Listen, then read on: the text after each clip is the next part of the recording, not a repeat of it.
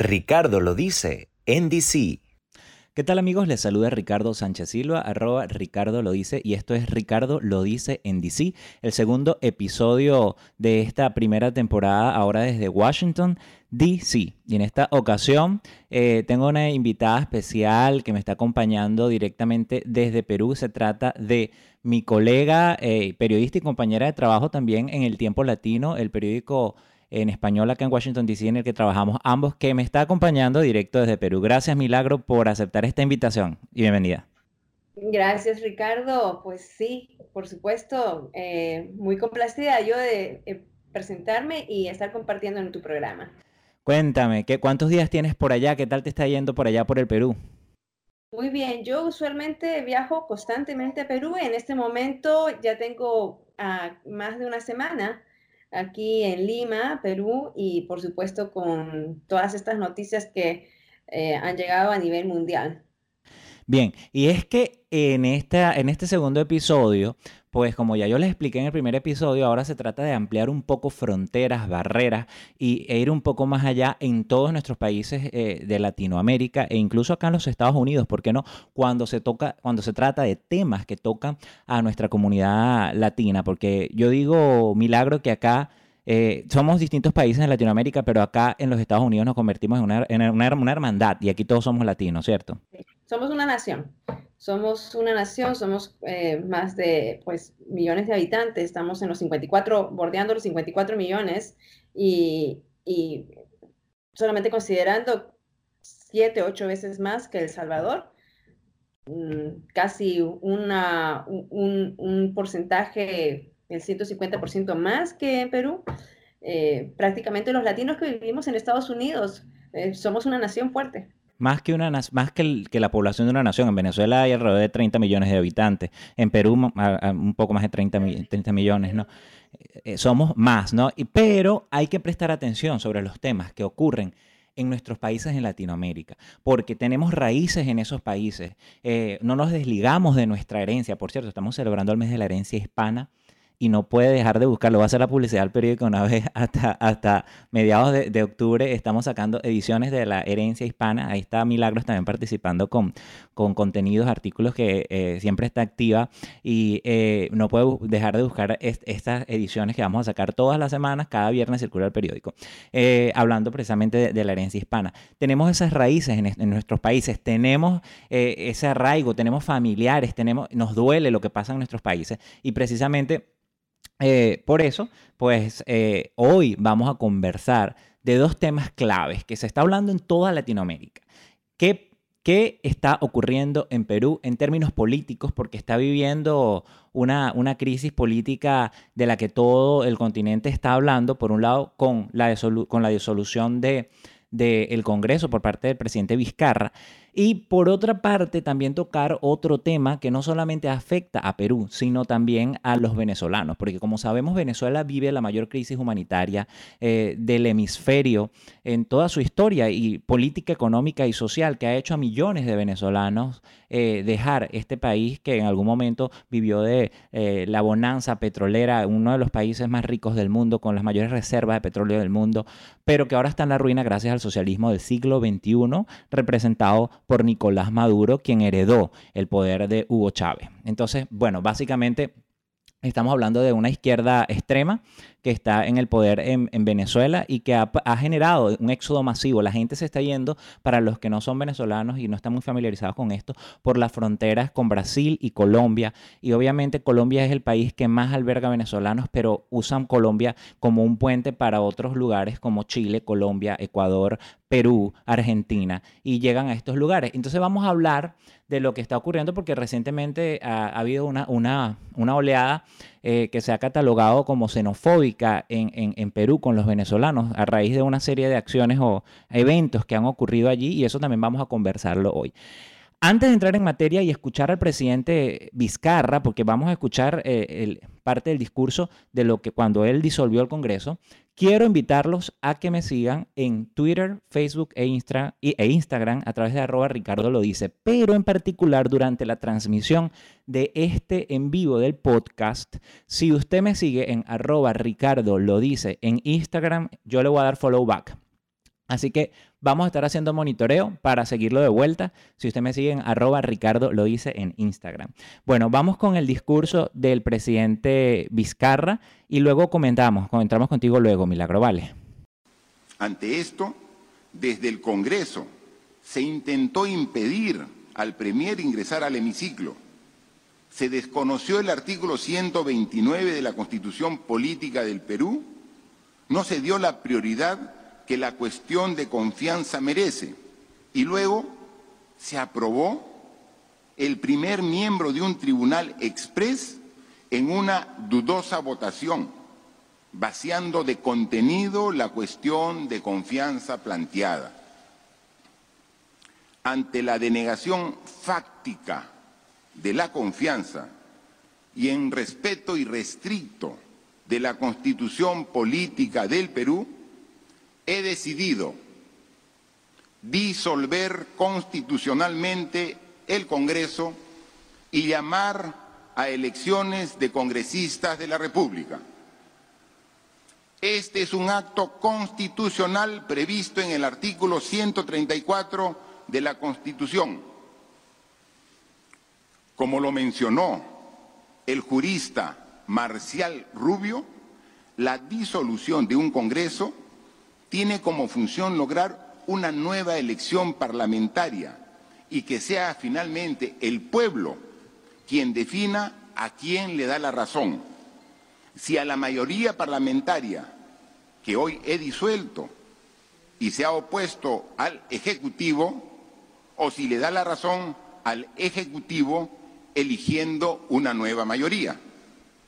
En ese sentido, el cierre que hoy dispongo está dentro de mis facultades contenidas en la Carta Magna. Busca dar una solución democrática y participativa a un problema que el país viene arrastrando hace más de tres años, dando fin a esta etapa de entrampamiento político que ha impedido que el Perú crezca. Bien, escuchábamos al presidente de Perú, Martín Vizcarra. Es importante, para, el que tenga un poco de contexto, que ustedes sepan que el presidente Vizcarra llega al poder luego de, la renuncia de Pedro Pablo Kuczynski, quien era su antecesor, y que pues bueno, se vio salpicado por el caso de Odebrecht de corrupción y pues renuncia. Eh, renuncia antes de que empezaran un, proceso eh, de juicio, si no me equivoco, corrígeme, Milagro, en su contra, pero, pero también quería acotar que todo esto comenzó el pasado 28 de julio, o vamos a decir parte, porque ya todo, todo trae como un antecedente con el tema de la corrupción que pareciera que nos persigue a, los países latinos, y no, todos no solo los países latinos, sino todos los países en el mundo, pero particularmente en Latinoamérica la corrupción es un mal que se ha enquistado eh, profundamente. Entonces, eh, ese 28 de julio, cuando el presidente Martín Vizcarra propuso ante el Congreso de mayoría fujimorista recortar el periodo presidencial y legislativo a través de un adelanto de elecciones generales a celebrarse eh, en abril de 2020 y no, y en 2021, como lo establece la Constitución Nacional. Ahí empezó esta disputa, este enfrentamiento, porque básicamente el Congreso de mayoría de oposición, como estamos diciendo, Fujimorista, en contra del presidente, pues eh, lo enfrentó y eh, esa disputa pues terminó en esta, en esta disolución. Él había advertido el domingo eh, ya 29 de septiembre que si no se aprobaba esta eh, cuestión de confianza, como así eh, Milagro ya te vamos a pedir que nos explique eso, pues iba a, optar por la, por la disolución constitucional del Congreso en Perú. Aparentemente el pueblo lo está apoyando, Milagros. Cuéntame, tú que estás allá, ¿qué es lo que se está viviendo allá en Perú? ¿Qué tú que estás observando allá? ¿Cuál es el sentimiento del pueblo? ¿Qué tú has visto estos días? Sí, en las calles, eh, en las calles, eh, muchos dicen que el presidente Vizcarra adelantó el regalo de Navidad. Esa es la expresión. Aplausos y eh, manifestaciones a favor de la decisión que tomó el presidente. E incluso dicen que el presidente Martín Vizcarra tardó mucho tiempo para disolver el Congreso, un pedido que la nación, que los ciudadanos ya se lo venía, se lo, se lo pedían desde hace mucho tiempo ante la eh, inhabilidad del Congreso por esto mismo, de no aprobar eh, legislaciones y bloquear las legislaciones presentadas por el Ejecutivo. Un solo, el Congreso de Perú está compuesto solamente por eh, una Cámara de Diputados. no, se, no se aprobó la, el que hubieran dos cámaras como en el pasado, que tenía pues el Parlamento tenía representación de diputados y senadores. Hay una cuestión de corrupción, insatisfacción de la gente, un sentido de que quieren, están cansados de eh, esas obstrucciones en el Congreso y quieren una renovación y apoyan, apoyan al presidente Vizcarra. La mayoría de los peruanos que, eh, en, las encuestas y en las calles se siente ese apoyo al mandatario. Pero, bueno, pero eh, el presidente Vizcarra, por cierto, yo tengo entendido que él había renunciado a un cargo que él ejercía previamente para que no se iniciara un proceso de investigación o para que no lo destituyeran. Eh, ¿Él también crees tú, Milagro, que también podría estar involucrado con algún tema de estos temas de corrupción? Porque la impresión que uno tiene desde afuera es que a todos, a la derecha y a la izquierda, es que la corrupción no tiene ideología no tiene ideología. Entonces ahí es donde uno se pregunta. Eh, lo que yo escucho y lo que tú lees en las noticias es que, bueno, que pues, las Fuerzas Armadas y el pueblo está respaldando al presidente.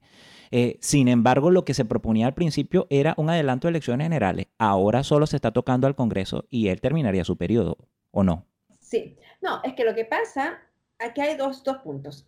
Eh, la, la, pelea entre el Ejecutivo y el Legislativo no ocurre desde 28 de julio, o sea, aquí fue el detonante, pero es una pelea que ocurre desde, desde que el señor Pedro, eh, Pedro Pablo Kuczynski estaba en el gobierno y lo querían em, sacar de, de, de, su posición, hacerle un impeachment, como se, le dice, eh, ponerlo vacante.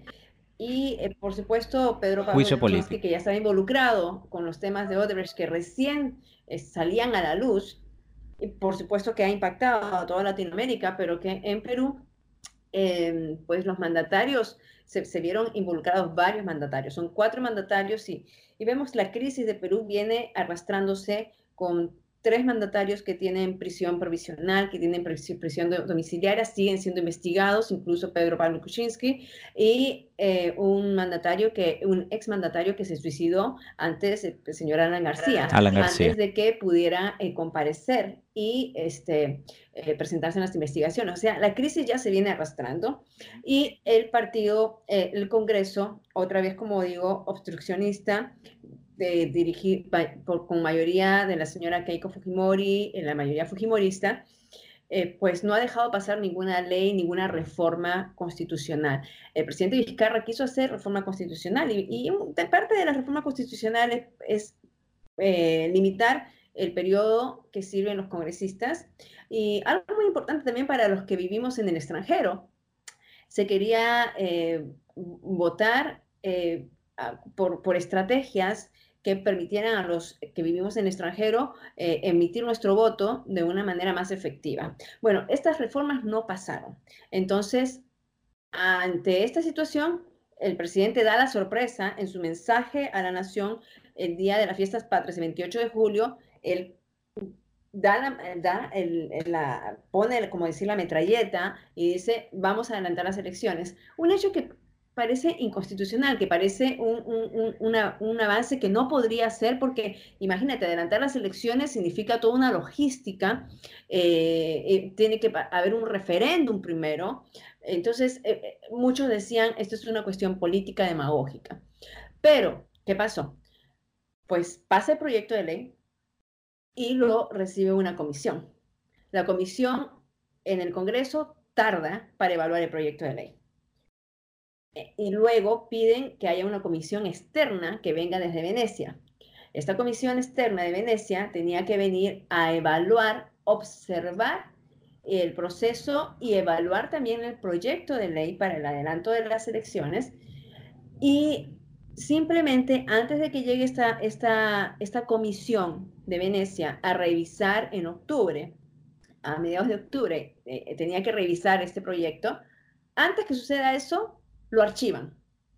Pero, pero eh, Milagros, PPK ya no había propuesto una, una cuestión de confianza durante su, su mandato, porque lo, lo, que yo tenía entendido es que ya él tenía, cuando se, se, se proponen eh, dos cuestiones de confianza. Después de eso, pues es que eh, el presidente tiene la potestad, si el Congreso se niega, de disolver, y esto es constitucional, el Congreso, ¿cierto?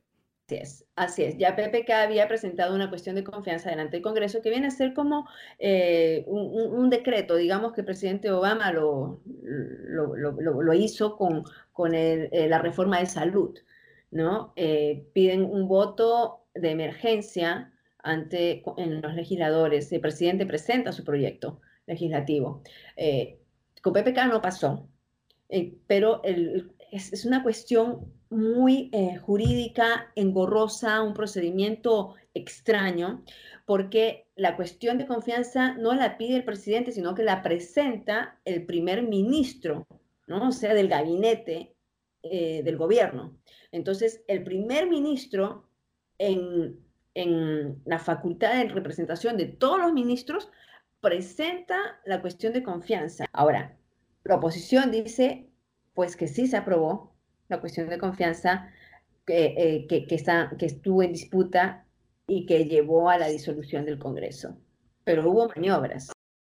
Claro, eh, dentro de esas maniobras yo me, yo me, me imagino que tú te refieres a una maniobra que ha, que ha sido cuestionada, que es que es cuando el Congreso se enteró que había esta posibilidad, entonces ellos tratan de designar un nuevo tribunal constitucional el, día lunes, si no me equivoco, pero solamente designan, y tú lo dices en tu trabajo, por cierto, esta semana eh, eh, Milagros tiene un especial que ya está arriba en el tiempolatino.com sobre esta situación de Perú, em, y pues que tiene ciertos lazos con algunos de los funcionarios allí. Explícame un poco eso para que los, para que los usuarios puedan entender. Pasa que una vez que niegan la cuestión de confianza sobre la, adelantar las elecciones, eh, eh, el presidente Vizcarra se enfoca en el Tribunal Constitucional. El Tribunal Constitucional es, es eh, la comisión ¿no? este, de este Tribunal Constitucional, revisa todas las leyes y verifica las leyes de la Constitución, valga la redundancia, que, y pueden interpretar a su manera. Entonces, las personas que tienen que estar ahí en el tribunal son personas que tienen que ser muy objetivas y los candidatos que estaban eh, siendo presentados por el Congreso eh, habían sido em, observados por, la, eh, por, por el gobierno, habían sido observados porque decían que no tenían las credenciales suficientes y dentro de todos habían hasta familiares de propios congresistas, de propio, eh, primer, del propio eh, presidente del Congreso. Como fue el que eligieron, ¿no? El que eligieron el lunes.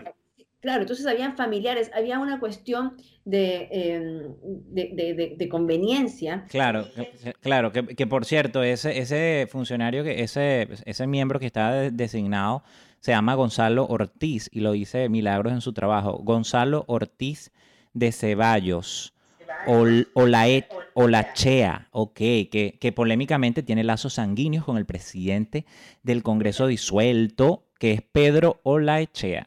O qué cosa, ¿no? Y me, me, causa, me causa gracia también porque resulta ser milagros que no, no solo no se, no solo no se conforman con, con hacer este nombramiento que es como descarado, ¿no? O sea, hasta qué punto llegan la política en nuestros países de, descaro en, el, Congreso, ¿no? En los distintos congresos, ¿no?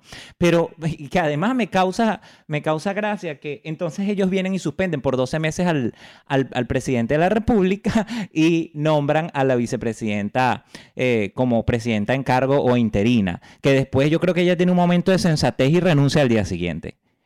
¿Qué opinas tú de esto?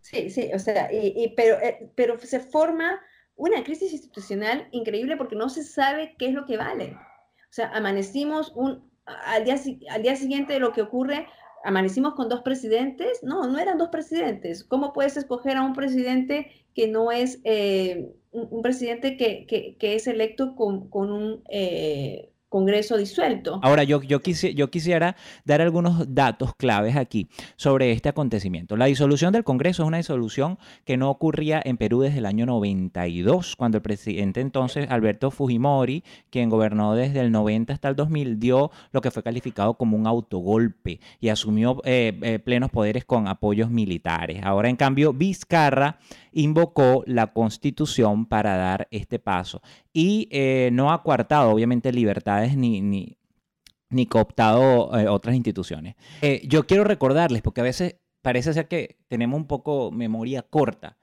Fujimori, dentro de los cargos que, que, tuvo, que, bueno, que llevó encima, porque el, el, ¿cómo se llama? El presidente anterior le dio un indulto, pero al final eso lo anularon, ¿no? E, ese indulto que, que le habían dado a Fujimori. Usurpación de funciones. Uno. Dos. Homicidio calificado con alevosía y secuestro. Tres. Peculado y falsedad ideológica. Cuatro. Delitos de corrupción y espionaje. Ah, entonces parte, parte de, lo, de, digamos que de los cargos que, se le imputaron. No podemos olvidar, señores, no podemos olvidar. A veces somos memoria corta y, no, y, y, por tener esta memoria corta recordamos lo bueno. En Venezuela también dice, ah, bueno, que Pérez Jiménez fue un dictador pero, eh, pero hizo muchas carreteras, infraestructura y puso a los presos a trabajar, pero eso no le quita que haya sido un violador de derechos humanos. O sea, la verdad es que hay que ser, hay que ser un poco más equilibrado y justo al respecto, ¿no?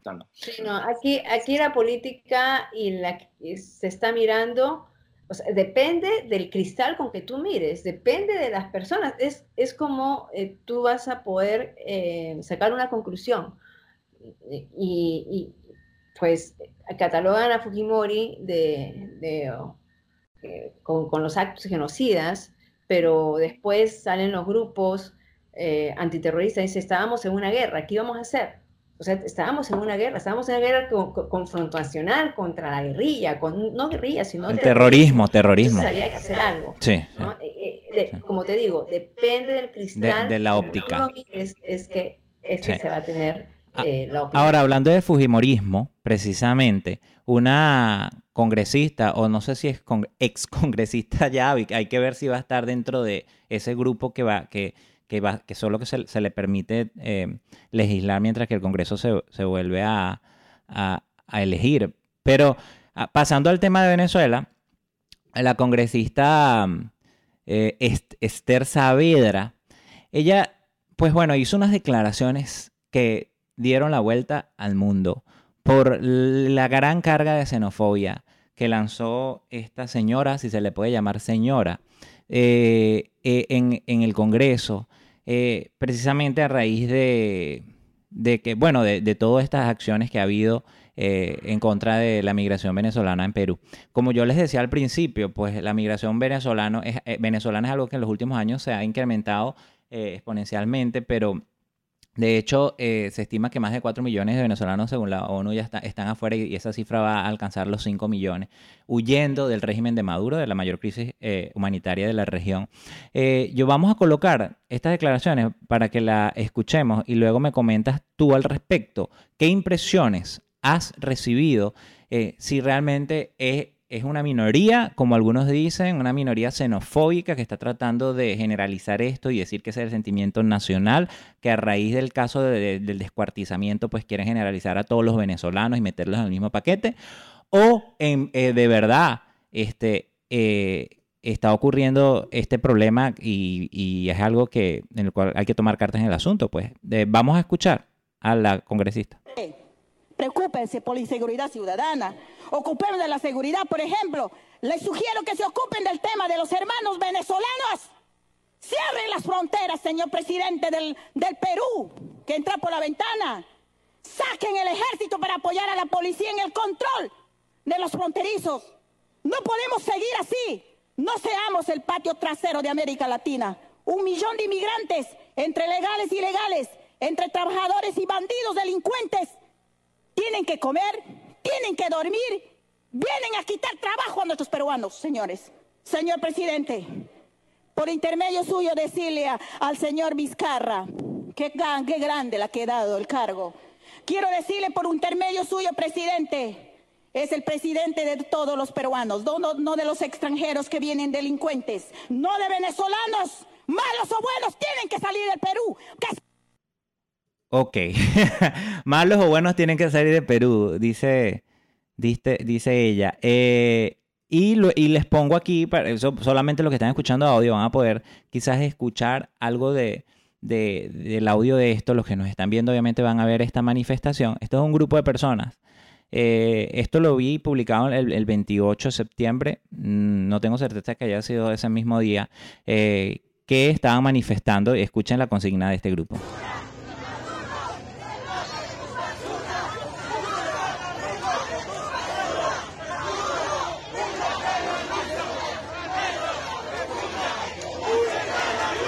Bueno, dice Maduro recoge tu basura como que si todos los que estuvieran ahí fueran unos chavistas socialistas, que la verdad es que sí, muchos de ellos son una piltrafa, porque es que la verdad eh, lo que se han encargado de destruir el país son violadores de derechos humanos, corruptos y narcotraficantes, porque no lo digo yo, están los sobrinos, los, los, sobrinos presidenciales juzgados en Nueva York. O sea, eh, son, son, son corruptos porque se robaron la, el, que con la mayor bonanza petrolera que hubo en el país, se robaron, eh, se robaron todo, quebraron al país. Y, y, violadores de derechos humanos, porque estamos hablando de miles de heridos y cientos de muertos que, y, presos políticos y, torturas que se aplican para tirar para el techo. Entonces, si tú me dices que esos son la basura, yo te digo, eso sí, y esos tienen que ser juzgados.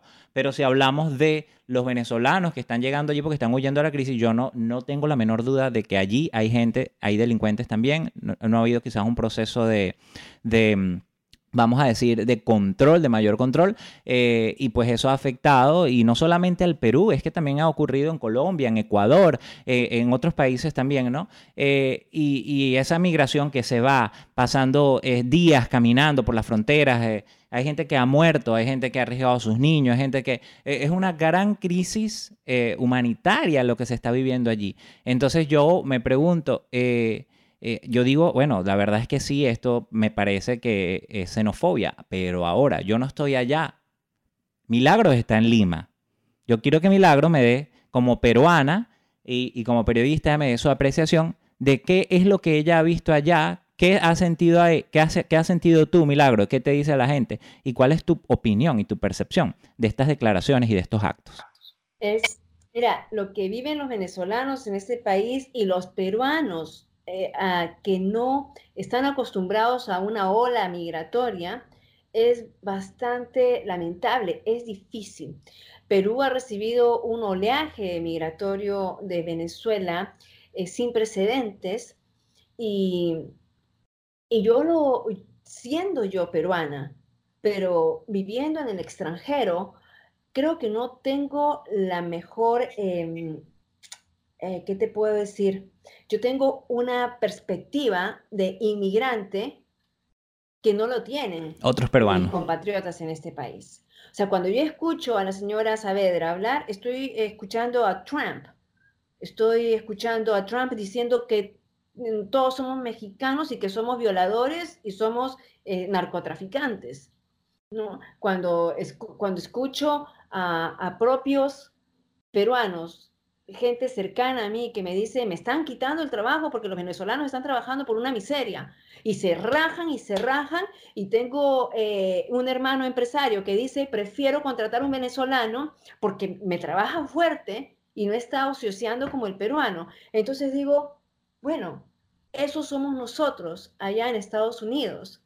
El inmigrante que se raja, el inmigrante que, que, ha estudiado y que tiene que trabajar en construcción, que tiene que trabajar en labores que nunca lo ha hecho porque tiene que sobrevivir. Entonces, yo puedo entender la realidad del venezolano y puedo entender, la, puedo entender que uno no está en contra de las acciones criminales de una nación, sino de las acciones criminales de un individuo, no importa de qué país sea lo mismo que defendemos nosotros allá en Estados Unidos.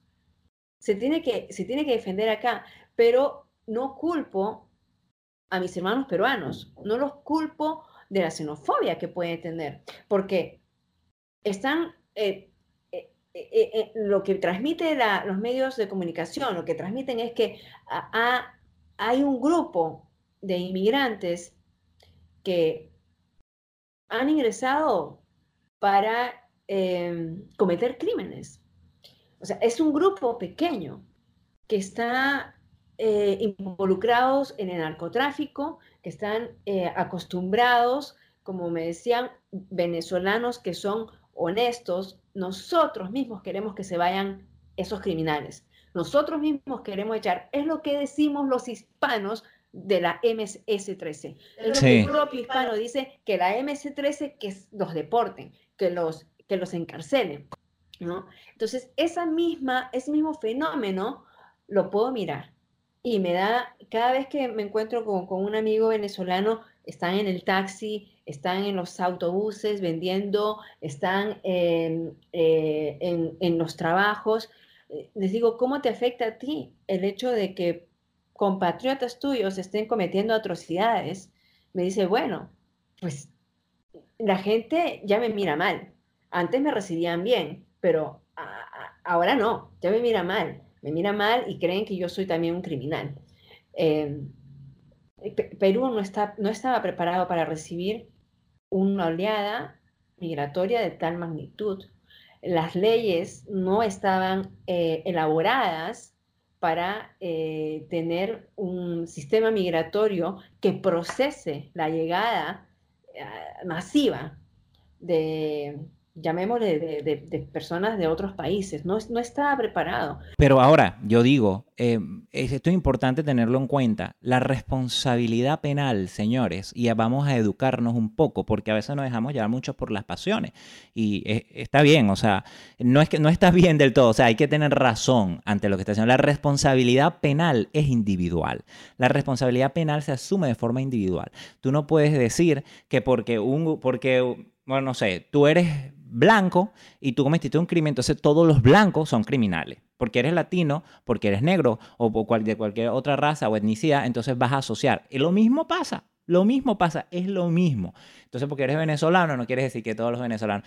Es precisamente eh, Juan Guaidó, que es el presidente interino de Venezuela, rechazó estas, las agresiones contra los inmigrantes venezolanos en Perú, pero se deslindó o deslindó, mejor dicho, de cualquier responsabilidad al, gobierno de, del presidente Vizcarra.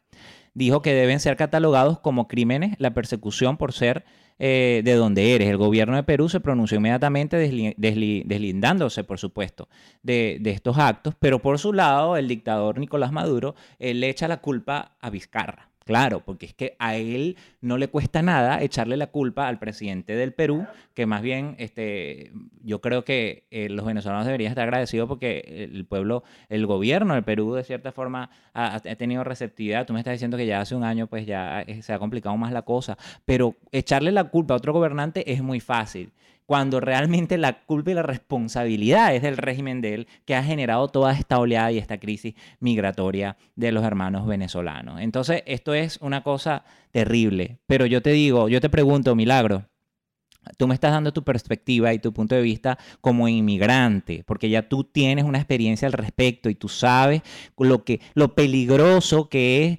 dejar llegar que llegue un, xenófobo, un, un, extremista, un racista al poder. Aquí lo, aquí lo estamos viviendo, ¿no? Entonces, esta señora eh, congresista, pues dice que buenos o malos tengan que salir. Eso es terrible, es terrible, es terrible. Porque entonces, eh, básicamente eso lo que hace es generar, eh, que, generar otra ole también más xenofobia contra la xenofobia. Y, y ahí donde vienen crímenes de odio, ahí es donde vienen otras cosas. Ricardo, discúlpame que te corte. El trabajo que los medios de comunicación tienen que hacer acá es muy fuerte para educar a la gente y para que la gente em, sea sensible a las realidades y no generalizar. Nos toca educar desde la, desde, desde la escuela. Nos toca educar al jovencito de 15 años que dice, no, yo no quiero, yo no quiero tener un amigo venezolano porque ahorita este, son malandrines, son, eh, no, no, no, no, no, y además me van a quitar mi trabajo. O sea, cuesta educar. ¿No? Tú, tienes que educar a la gente, tú tienes que educar, se tiene que hacer campañas y eh, hay, que ser hay que ser muy intencionales, pues, eh, para poder quitar de la mente eh, y, esos, esos prejuicios que ya se está teniendo con, los venezolanos. Lamentablemente, em, estar en, sus zapatos, gente honesta, trabajadora, que está fajándose, ¿no? Y que tenga que pagar por, por pecadores, por... por, por em, Justo por pecadores, sí. Inescrupulosos, individuos que em, como dicen, aplican también la, violencia. Y, el, venezolano me decía, es que ustedes no están acostumbrados a eso. Nosotros estábamos acostumbrados a secuestros, a, que haya este tipo de crímenes, pero ustedes nunca están, no han estado acostumbrados. Nosotros sí. No, definitivamente tenemos que tomar conciencia, tenemos que educarnos, tenemos que eh, salirnos de de, esa idea, de esos patrones que básicamente no llevan a nada bueno, al final el odio desemboca en cosas muy, muy malas para las sociedades e incluso para, para los mismos peruanos. Eso se les puede retribuir en cosas muy, muy, muy, muy dañinas, porque básicamente, como decía, tú no, tú no, tú promoviendo el odio no vas a generar amor, ni vas a generar acciones de compasión. Lo que va a generar es más odio y eso es terrible.